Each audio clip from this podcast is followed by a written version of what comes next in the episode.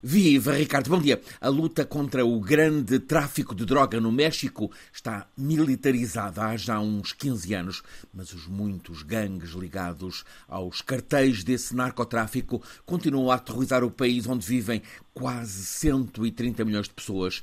Em cada um dos últimos seis anos houve sempre mais de 30 mil mortes por assassinato. O governo mexicano acaba de celebrar que neste último ano, 2023, tenha havido uma relativa baixa no número oficial de mortes por violência criminosa, menos mil do que no ano anterior. A estatística do ano passado registra 30.523 assassinatos. É uma média de 83 em cada dia. A média tinha chegado aos 90 nos anos anteriores, mas a realidade excede muito esta contabilidade oficial. Há em cada ano milhares de desaparecidos não contabilizados. Surgem vestígios de muitos deles em valas comuns. Os relatos são escabrosos, não será preciso detalhá-los aqui, mas alguns vão ser relatados hoje perante o Conselho de Direitos do Homem, uma estrutura do sistema das Nações Unidas que funciona em Genebra. O terrorismo no México ligado ao narcotráfico e à corrupção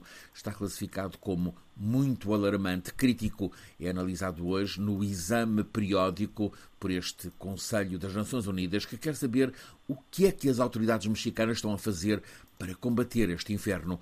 E o que a realidade mostra tem sido a impunidade. É sabido que muito da polícia mexicana também está clandestinamente ao serviço deste ou daquele dos gangues. Os narcos infiltram-se em toda a rede da administração pública, da polícia, também do exército. A extorsão é prática comum. É generalizado este delito sobre comerciantes e camponeses, mesmo em regiões muito pobres. Os gangues impõem-lhes o pagamento de uma taxa. Se não pagam, são sequestrados e muitas vezes é a família quem primeiro paga com a vida. Há relato de massacres que apanham toda a gente de uma e outra aldeia. Muita gente morre apenas porque viu alguma coisa, estava no lugar errado, à hora errada, no dia errado. Muitas das mortes acontecem em quadro de ajuste de contas alargado a famílias e amigos, ou por simplesmente violência gratuita que não poupa populares destinos turísticos, como por exemplo a costa de Acapulco. É uma violência cruel, mas os culpados não são levados à justiça.